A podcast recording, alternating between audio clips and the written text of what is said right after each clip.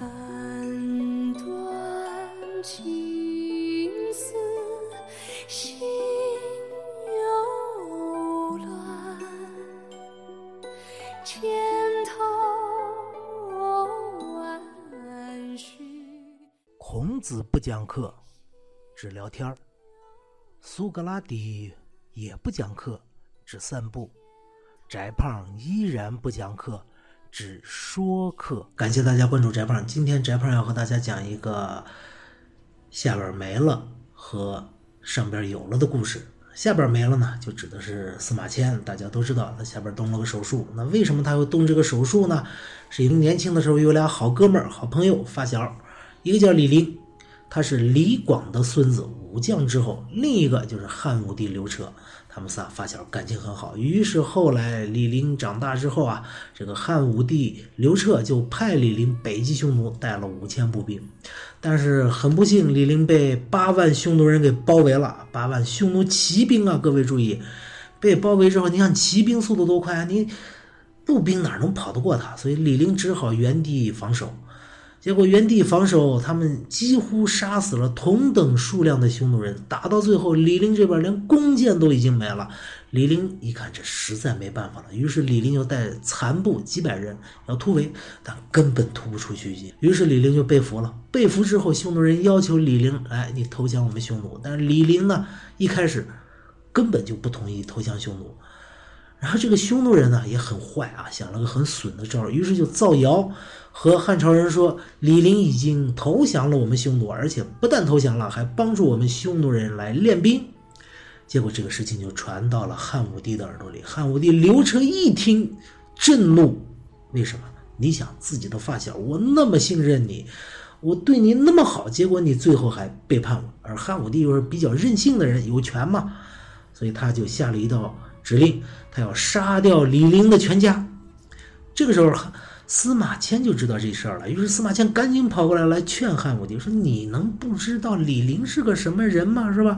他怎么会背叛你？”汉武帝不听，汉武帝说：“谁也别再劝我啊！谁劝我，我杀谁。”然后汉武帝跑掉了。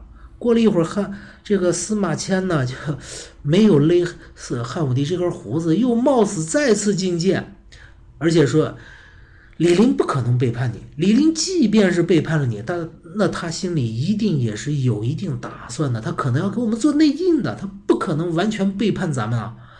这个时候，汉武帝就感觉自己的皇帝的权威受到了冒犯，于是就要杀掉司马迁。但是后来在别人的劝说下啊，没有杀司马迁，因为其实您想想也是啊。一个李陵，一个司马迁，自己俩发小，结果一个现在已经背叛自己啊！就是李陵在知道汉武帝杀掉自己全家之后，毅然背叛了匈奴啊！人之常情，这个可以理解。一个已经背叛了，而另一个自己的发小司马迁，对汉武帝来说唯一的一个发小了，你再把他杀了，你还有知心的人吗？就没了呀。于是。大约是因为这个啊，翟胖猜测，那所以汉武帝没有杀掉司马迁，改判了啊，说死刑可以免了啊，但是肉刑不免，也就是我要给你动手术这事儿不免。那么司马迁呢，就下边没了。但是这在这儿翟胖要多说一句啊，司马迁下边没了之后，可没有正经进宫当太监啊，没有，司马迁是回家去著书去了，写出了彪炳千古的《史记》啊。鲁迅先生不是说嘛，《史记》是史家之绝唱，无韵之离骚，写的非常好。那么《史记》呢，对我们大多数人来说，只是高中，呃，选的这篇《鸿门宴》是吧？就从《史记》里边选的啊。大家，呃，在这儿的时候，应该是各位语文老师都说过。但是对绝大多数人来说，《史记》到底怎么样啊？除了《鸿门宴》这篇以外，绝大多数人根本就没有看过。所以很多人的心里就把。下边没了，和司马迁进行了一个等号，但这个我们能怨大家吗？不能怨。像现在很多人呐，就这个比较所谓的正义感比较强的人，就是哎呀，你们这些人不学无术，你们怎么能光把司马迁就记住是下边没了呢？啊，你们这些人实在是太恶劣了。那是著名的史学家，好不好？那他写的文章很好，是吧？你们应该记《史记》，不要记下边没了。在这儿啊，翟胖要说。这是因为我们人类啊进入了一个新的、全新的时代，就是互联网时代，任何事情都会被碎片化、被简单化。这样的事情不光是发生在司马迁身上，其实也发生在我们现在人的身上，就是最近刚刚去世的姚贝娜。翟胖对姚贝娜呢，其实之前是毫无了解，直到某一天网上忽然出来通栏大标题说歌手姚贝娜因为乳腺癌死掉了，翟胖才知道有姚贝娜这个人，然后大概搜了一下，才发现姚贝娜原来唱了很多歌，最著名的就是《甄嬛传》那个红颜劫嘛。这么有才的一个女孩子死去了，我们应该悲痛。